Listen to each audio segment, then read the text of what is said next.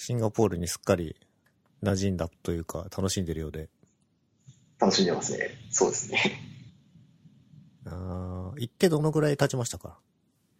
えっと、去年の10月に来たので、えっと、今が7月だから9ヶ月ですね。あっという間ですね、時間が経つの。何が今楽しいんですか？シンガポール行って。何が今楽しいか。なんだろうな。仕事が楽しいのか、シンガポール生活が楽しいのか、英語が楽しいのか。ああ、そうですね。シンガポール生活は、なんかもう慣れてきちゃったので、そんなに、なんだろう、特別なことはしてないというか、なんか普通に日本で生活するのと同じようなことを最近ししてるって感じですね。うん。まあ行くとこも大体有名なところは行って、えーっと、なんだ、マリーナベイ、あ、マリーナベイサンズね。マリーナベイサンズ。まあサンズには、中には入ってないんですけど、まあ周り歩いたりして、あとはマリーナベイサンズの近くのガーデンズ・バイ・ザ・ベイとか、それ、植物園でしたっけ？そうですね、植物園。あ割と何回も行ってます。すごい。結構景色がいいんで。あ、近いもんね。もう地元だもんね。まあ地元ですね。地元ですね。そうですね。あとあれはクラークキーとか。あ、行きましたね、クラッキー。まあでもあそこ、なんだろう、見るとこというか、たくさんお店が、お店というかまあ、レストラン的なとこがあって、ちょっと豪華な食事するとき行くみたいな印象ですけどね。あのー今日ちょっと初登場のゲストで、海外からお呼びをしてるんで、ちょっと自己紹介を簡単にお願いできますか？あ、はい。えっ、と、片新と言います。えっ、と、今、シンガポールに住んでて、えっ、と、会社もシンガポールの会社で働いてるっていう感じです。シンガポールに行ったのってみんなもう知ってるんですか？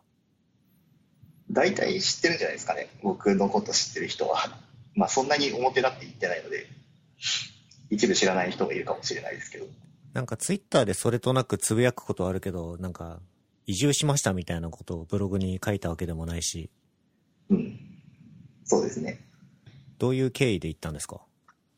経緯としては、まあ、単純に誘われた今の会社の人に、えっ、と、ツイッター経由で、その、まあ、ちょっとご飯でもどうですかみたいなふうに言われて、で、まあ、シンガポールの企業で一緒に働きませんか？みたいな、うんまあ、はしょったらそういう感じのお誘いを受けて、で、それで、まあ、面白そうだなと思ったので、来たという感じですね。いきなり就労ビザなんでしたっけ？あ、です。そうです。それもちょっといろいろあって、その、本当は、えっ、と、シンガポールに来る10月までに就労ビザ取りたかったんですけど、間に合わなくて。で、とりあえずその、まあ、日本人はビザなしでも30日間滞在できるんで、一旦ビザなしで、えっ、と、10月1日から行って、で、その間に手続きして、就労ビザを取るっていう、まあ、結構ギリギリなことをしてました。まあ、僕自身は全然、その、なんか手続きとかやってなくて、全部その CEO にやってもらったっていう感じなんですけど、だいぶ繋われたり的ですね。だそれで出なかったら、まあ、出なかったら一回日本に帰る。なるほどね。で、9ヶ月が経ったと。9ヶ月経ちました。シンガポール。僕は2014年に1回、JS コンフアジアの2014年あはい。のやつに参加した時に行ったんですよ。今年参加してましたっけ？あ参加してましたね。地元なんで。あれ CSS コンフアジアもあるんですよね？毎年。あ、シンガポールでですか？はい。あ、そっちは把握してなかったです。そうなんですね。あれ？なんか僕が行った時は CSS コンフアジアと JS コンフアジアの合わせて3日間っていう感じだったんですよ。で、今年は違いましたね。JS コンフだけでした。なるほど。なんかもう、マージしてる傾向なのかもしれないですね。えーなんかその、ローカルのコミュニティというか、ミートアップで、その JS コンフアジアの3日ぐらい前に、シンガポール JS とシンガポール CSS っていうコミュニティが合同で勉強会したりもしてました。地元のコミュニティにも結構顔出してるんですか？まあ、時々言ってるぐらいです。まああんまり英語話せないんで、言ってもそんなに渾身しないんですけど。でもなんかツイッター上だと英語を覚えてきたみたいなことをたまに言ってるじゃないですか。なんか、やっぱり、その、生活してるとちょっとは使うので、だんだん、前よりは、その、喋るときに文章が出るようになってきたし、聞き取りもだんだんできるようになってきた感はありますね。それでもなんか全然、早く話されると全然わかんないですけど、うん。俺がビューにコミットしてるんだぜって言うんですか？言わないです。それは言わない。それは言わないです。でもアイコンでバレるんじゃないですか？いやー、僕のこと知らないですよ、みんな。片新さんといえば、ビューのね、コアコミッターですから。まあ一応は、コーチングですが。そうですね。最近どっちから行こうかな。ちょっとじゃあ、C、JS コンフの方から聞いてもいいですか？はい。なんか面白いセッションとかありましたか？面白かったのは、バリアブルフォンツっていうのを初めて知って、で、そのバリアブルフォンツに関する発表があったんですね。で、どういうものなのかというと、なんかフォントって、その、フォントウェイトってあるじゃないですか。はい。あの、フォントウェイトって、その、まあ、普通だと、その、100、200、300から900まで、まあ、指定する感じだと思うんですけど、はい。えっ、と、まあ普通のフォントだとそれぞれの数値に対応した太さのなデータというか、まあ用意しなきゃいけないわけじゃないですか。はい。ただそのバリアブルフォントは、えっ、と、なんだったかな。まあその100とか200とか切りのいい数字だけじゃなくて、まあ例えば150とかうん。135とか、まあ、そういう中途半端な値も指定できますと。で、どういうふうにやってるのかというと、えっ、と、まあ、100とか200とかのフォントのデータから中間の太さをまあ保管してあげるみたいなうん。ふうにやってますと。で、なんだろうな、その、そんなにたくさんウェイトがあって何が嬉しいのかっていうのは最初ちょっと疑問だったんですけど、その発表を見てると、その、ウェイトを増やすと、例えば、文字に葉っぱみたいなテクスチャーがどんどん増えていくみたいな、うん。そういうフォントを作っておくと、そのフォント8をアニメーションさせたときに、えっ、と、フォント自体がすごい面白い動きをするみたいなうん。デモをしてて、ああ、なるほど、これはすごい新しいなっていうふうに思って、すごい面白かったですね。うーん。で、なんかその発表した人がすごい好きだって言ってたのが、このデカバー、デカバーっていうのかなっていうフォントで、まあなんか、割とそのサイト行って試してみたんですけど、まあなかなか個性的で面白いなっていう。ほう。この、デカバーっていうフォントのこの、何ですか、トップ、ヘッダーで、ちょこちょこうアニメーションしてるのは一つのフォントなんですかね、これ。おそらくそうですね。ほう。多分発表、発表のデモ自体も多分ほぼデカバーでやってるんじゃないかな。ちょっとあんまり詳しくは見てないですけど、なんかこのひフォント一つだけでいろいろできそうっていう印象を受けました。このデカバーのそのトップのロゴがアニメーションしてるのってもうアウトラインから変わってるじゃないですか。うん。こんなことがその、あの100から900の変化の中間に入ってるってことですよね。そうなるんですかね。そういうことでしょうね。内部的にどういう動きをしてるのかイメージついてないけど、これはすごいですね。確かに。うん。前回かな？あのーマスピーさんの回でも話をしたんですけど、あの、タイポグラフィー、フォントのデザイナーが必要ですね、こういうの。はいはい。うんうんうん。フォントそのものをデザインできないとなんか、まあ確かに。これゼロから作るってなると結構大変でしょうね。しんどそうですね。日本語だと、鬼畜な感じがそう。ですね。日本語で作りたくないですね、これが。あとは、この、あと何だったかな。ああとインターナショナリゼーションはい。のやつがあって、で、まあなんか、そのインターナショナlization で JavaScript って聞いたら、そのインターナショナライゼーション API あるじゃないですか。はい。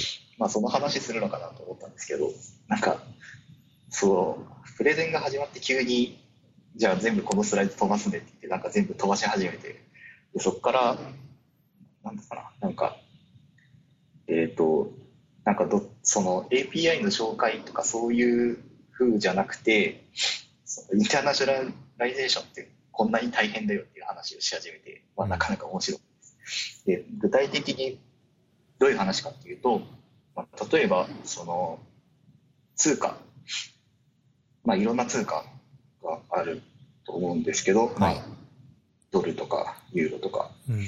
まあ、そこら辺も internationalizationで API で、まあ、いろいろできるんですが、その API 実装する側からすると、まあ、異常に種類がありすぎて、まあ、大変だよっていう話で、まあ、その例えばドルドルだと普通にその、えっと、3桁区切りでカンマつけるじゃないですか。はい。読みやすくするために。で、小数点はピリオドでつけると。はい。で、ただそれが、あどっかだったかな、ユーロだったかな。なんかヨーロッパかどっかの方だと、ピリオドとカンマが逆になって、3桁区切りでピリオドがついて、で、小数点がカンマになるみたいなのとか、あとはまあ日本、日本だと円だから小数点がない。で、ただ3桁区切りでカンマがつくみたいな。うんことを言ってたり、であとなんかインドネシアはなんかすごい、すごい大変で、大変っていうかなんか独特で、えっ、と、なんだかな、小多分小数がないんだけど、3桁区切りにピリオドつけるから、なんかこれはどっからどう見ても小数だろうみたいなこと言ってて、まあすごい、こんな大変なんだなって。なんかインターナショナリゼーションっていうと、翻訳の方が先に思い浮かぶけど、うん。まあこういう細かい表記、うん。国ごとの表記の違いとかもあって、まあ、なかなか奥が深いんだなというふうに思いました。なんだ、これ、えっ、と、to ロケールストリングみたいなのに入ってる実装ってことですよね、多分。ですね、そうですね、うん。各ブラウザが同じことやらないといけないですもんね。そうですよね。これは、スペック的には、なんだ、WattWG に入るんですかね、この辺は。あ、どこなんでしょうね。エエクマなのかな？知らないですね。どっちだったっけ？エクマなのか？エクマスクリプトか。エクマスクリプトか。うん。まあそうか。そうですね。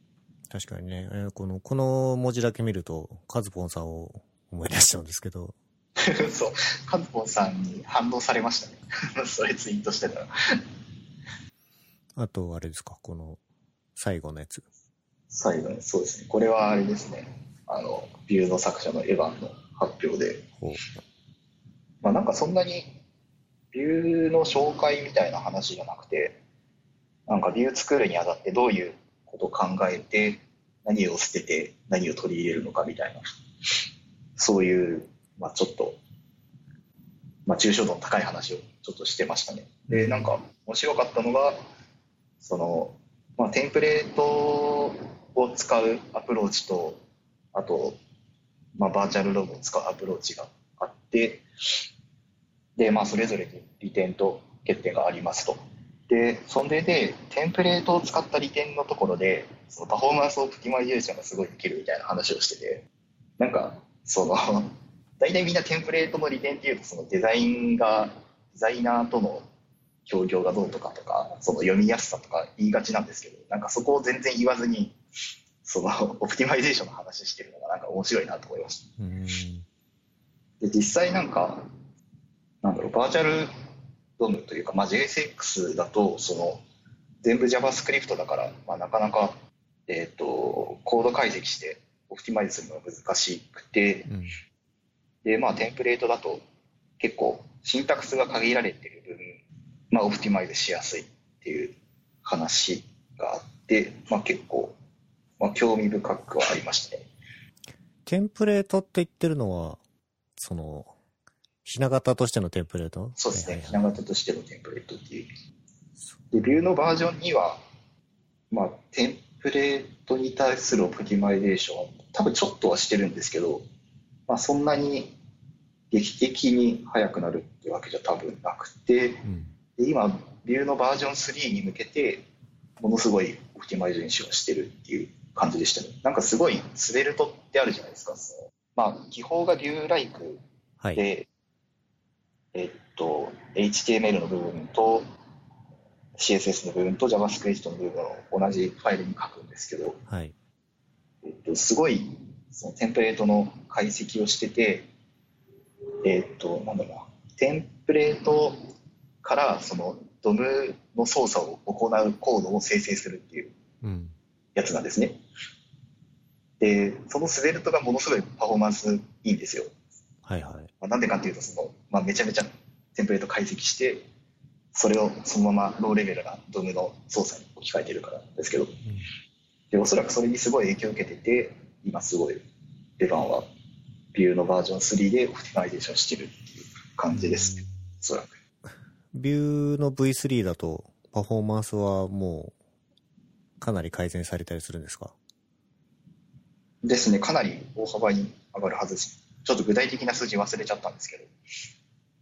それは、えーっと、一回多分データをそのビューのコンポーネントに流した後中でバーチャルドームで全部その JSON のデータツリー作ってそこからトゥーストリングすると思うんですけどそこが速くなるってことですかね。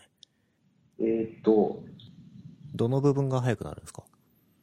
V 量のパッチだと思いますね。あー、じゃあ、あ、あの、状態更新が単純に速くなる。そうですね。そうなるはず。そこですね。早くなるの。は差分描画ってもともと結構速かったようなイメージあったんですけど、あれ確か、ビューのリフロジックってどっかから持ってきたやつで、えっ、と、スナブドームでしたっけ？あ、スナブドームだか。あれですね、スナブドーム、そうですね。あれから持ってきてるけど、やっぱり結局、V ドムだから、えっ、と、まあ、本来、なんだ、データバインディングしてないところとかも比較しちゃうんですよね。あー。そういうところをもう全部そぎ落とすっていう風にしてるはず、今は。じゃあ、まあ、ぶっちゃけ多分見た目は変わらないというか、こう、早いままだと思うんですけど、中で使ってるコストがぐっと減るみたいなそうですね感じ。が正しそうですね。なるほどね。その辺も、なんか自分でコミットとかはしてるんですか？まあ、しないです。あ、しないのか。しないです。まあ、今度は読んでますけど、自分で書くことはないですね。うーん。じゃあやっぱ、エヴァンすごいじゃない？すごいですね。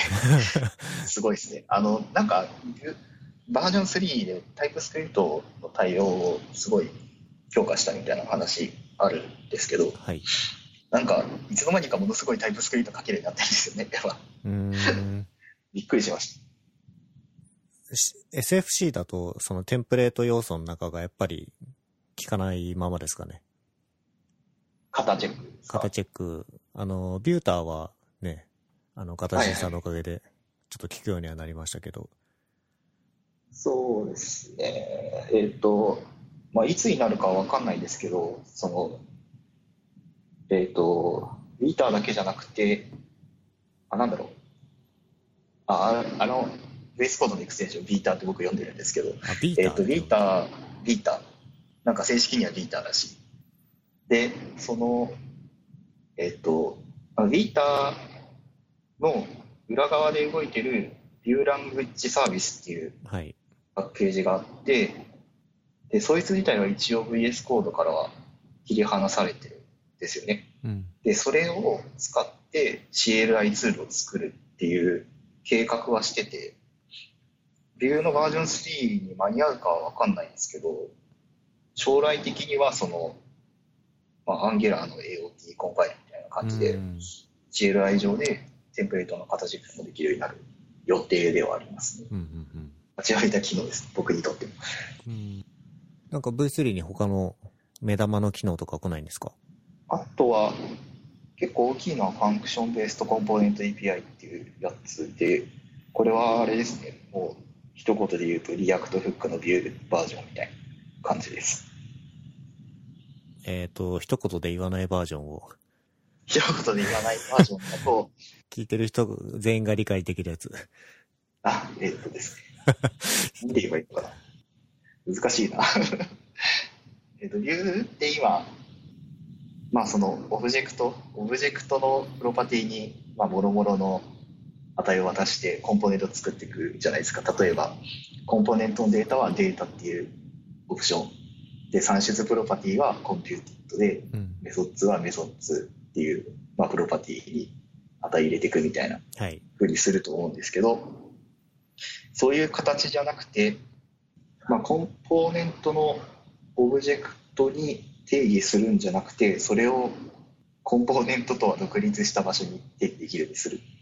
まあ、例えばそのコンポーネントの外で computed 算出プロパティ使いたいケースとか、うん。まあ、そういうの、そういう要望に対応するために、えっ、と、新しく、 computed っていう普通の関数が入るんですね。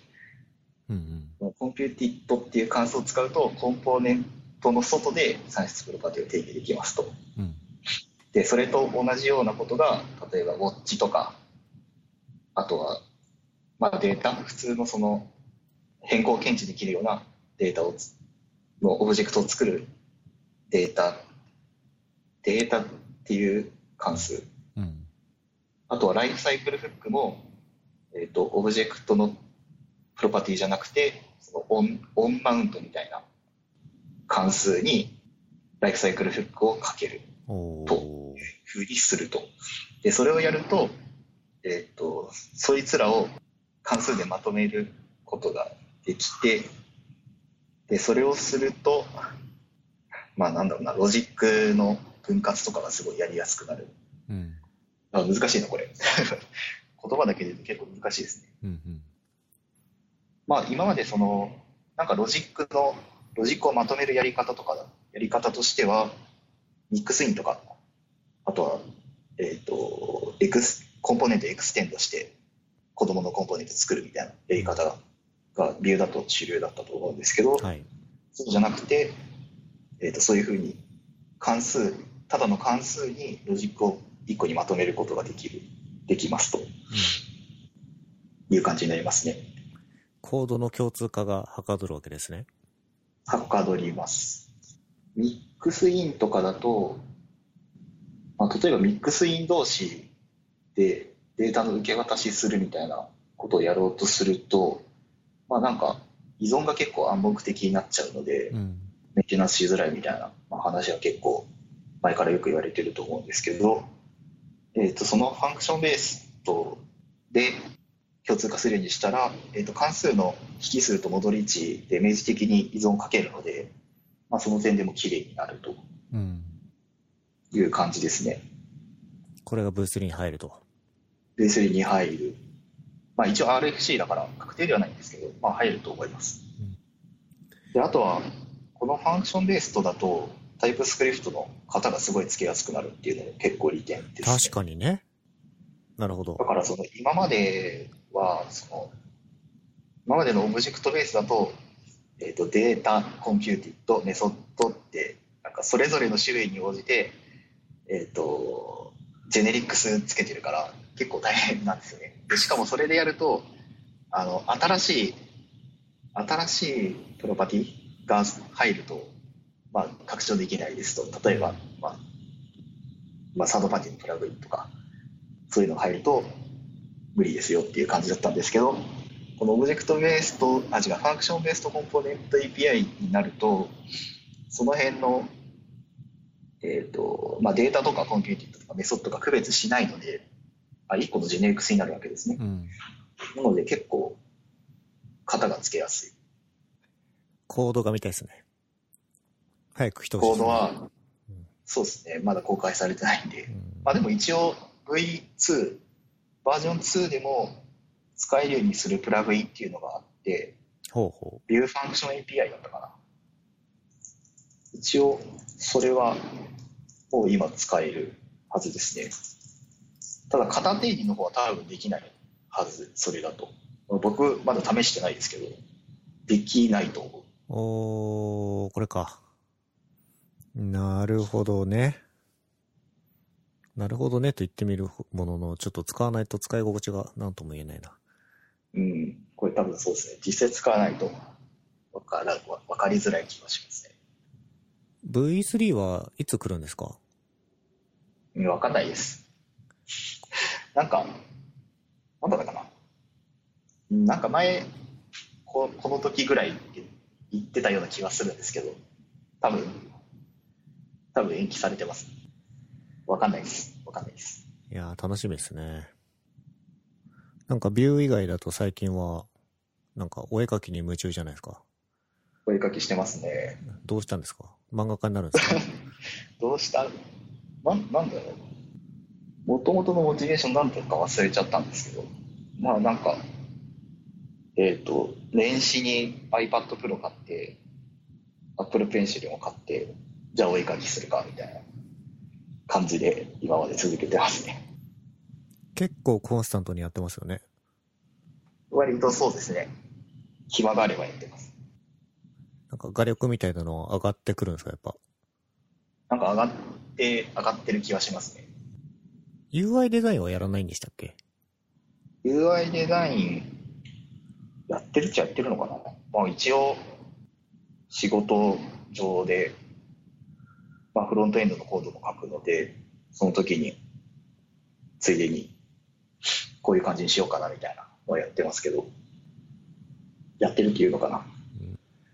なんかこう、スケッチとか Figma を使ってアプリケーション全体のデザインを設計するとかまではやってないと。うーんまちまちですね。なんか Figma Fig じゃないや、えーとなんだっけな Framer？Framer だ Framer でなんかプロトタイプ作ったりはしたことありますねそれで、まあ、チームの人に、まあ、触り心地確かめてもらって、修正入れつつ実装するみたいなことをやったりしてます。してる、してたけど、最近やってないですね。まあなんか、あんまりそこのプロセスは定まってないです。うんこの、最近一番安定してる、猫なのかピカチュウなのかわかんないですけど、これは、これは何なんですか？まあ、アイコンですか？はい、この、これ、これは猫です。これ猫か。このもともと長い、長い間使ってた正面向いてる猫は、あの、化け猫アイコンメーカーっていうウェブサイトがはあって、まあなんか、いくつかあるテンプレートから猫のアイコンが作れるってやつなんですけど、い。うんそれでずっと前に作ったのをそのままずっと使ってたんですよ。はい。で、最近絵を描くようになって、じゃあこれなんかちょっと自分で描いてみようかなと思って描いたのが GitHub の今のアイコンです。これ、一番最初の作品ですか？もしかして。作品とは描いて、絵ですか？そうそうそうそうでもないですね。絵、絵、絵自体は実は、その、なんかものすごい昔に一回挑戦したことがあって、で、どれぐらいやったかな？なんか本当に高校大学生ぐらいの時に一回ペンタブ買って絵描いてたことがあって、うんまあ多分その時が一番最初ですね。で、また最近再開したみたいな感じではあります。何かどこかを目指してるというよりは、興味の、興味に任せて書いてるって感じですか？そうですね。興味に任せて書いてるって感じです。うーん、最初、最初というか、まあポケモンばっか書いてるんですけど、最近ちょっと風景とかも書くようになって、割と面白いのが、その、やっぱ書書く、書くと、その、より詳しくその対象を見れるというか、うんなんかそういうのは感じますね。なんか、今までなんか見てるつもりだったけど、実はなんか書いてみると、あ、こここんな風になってたんだとか、こういうのがあったんだみたいなのに気づくことがあって、それそれは。それ、それ、そのセリフどっかで見たな。そのセリフ、ブルーピリオドで見た気がするな。ブルーピリオド。ブルーピリオドあったかな？あ、あるわ。ありますね。確かに。読んでますね、僕も。ブルーピリオド、ブルーピリオドというのは、ブルーピリオドっていう漫画がございまして、僕も最近あの、会社の人に勧められて読んだんですよ。あ、だから、あれ？これ、アジェンダに書いたの、カタシンくん？あれに書いてます。僕です。あ、なるほどね。これ面白いですよね。面白いですよね、すごい。なんか、なんだろうな。絵、絵描き始めた後に、それを知ったんですけど、なんか、確かになっていう、なんか絵描いてて思うことは確かに書いてて面白いなと思って読んでますね、すごい。なんか、ちょっと不真面目なんだけど、優等生の人、あのー高校生かなこれ。高校生ですね。が、突如、絵に目覚めて、絵に没頭していくっていう漫画なんですけど、今5巻まで出てて、早く6巻出ろっていう感じですけど、5巻出てたばっかですけどね。あれですか単行本で持ってるんですか ?Kindle ですか？Kindle、Kindle で読んでますね、僕は。あれどこの Kindle から、あ、そうか、COJP から買えるのか。Amazon の。そうですね。日本のアカウントですね、僕今使ってるやつは。そうか、そうそうか。か、国の、国違うと、アカウントの国が違うと買えないのか。多分、アメリカとかだとドットコムにリダイレクトされちゃって、うんぬんかんぬんみたいなのはありますね。うんうんうん。なるほど。あ、シンガポール特にないのかな、そういリダイレクトとかされないです。あと、というかシンガポールのアマゾンないや。ビューでちょっとさっき思い出したんですけど、あのスポンサー的なやつは募らないんですか？スポンサー的なのとは？あの自分の OSS 活動に対してですね。あ、僕が、僕がっていう。そうそう。その、うん、あんまり思わないですね。なんか一応その、ギターブスポンサーって出たじゃないですか。はい。あれのウェイトリストに登録はしてるんですけど、まあ、でもそんなにモモチベーションないですね。とりあえず申し込んでみたっていう感じで。うん。なんか、なんだろう。そんなに他の人と比べてめちゃめちゃ OSS やってるってわけじゃないので、ないっていうのもありますし。あとはなんか僕の性格の問題で、うん。なんか結構プレッシャー かかりそうだなと思って、あんまりやろうかなとは思ってないですね。なるほど。ちょっと前半の理由はそんなことないだろうって言おうとしたけど、後半はまあわかります。はい。まあなんかね、気持ちの問題はありそうですよね。うん。そうですね。割となんかそこら辺、なんだろう、思っちゃうんで、スポンサーをされると、スポンサーに対して作り始めちゃいそうで嫌ってことですよね、きっと。まあ多分そういう、そうですね、そういう感じですね。やっぱ意識しちゃうと思うんですよね。うん。なんかその継続的に収入入る、入るとなんか、それに縛られるというか、うん。なんかそんな感じのことを思っちゃいます。なんかもうすでにあるものに対して値段値打ちつけてくれるなら、あありがとうございますって感じになりそうな気がします。なるほど。ビュー X スマートモジュールとかはね、ああデファクトにななってほしいですけどね。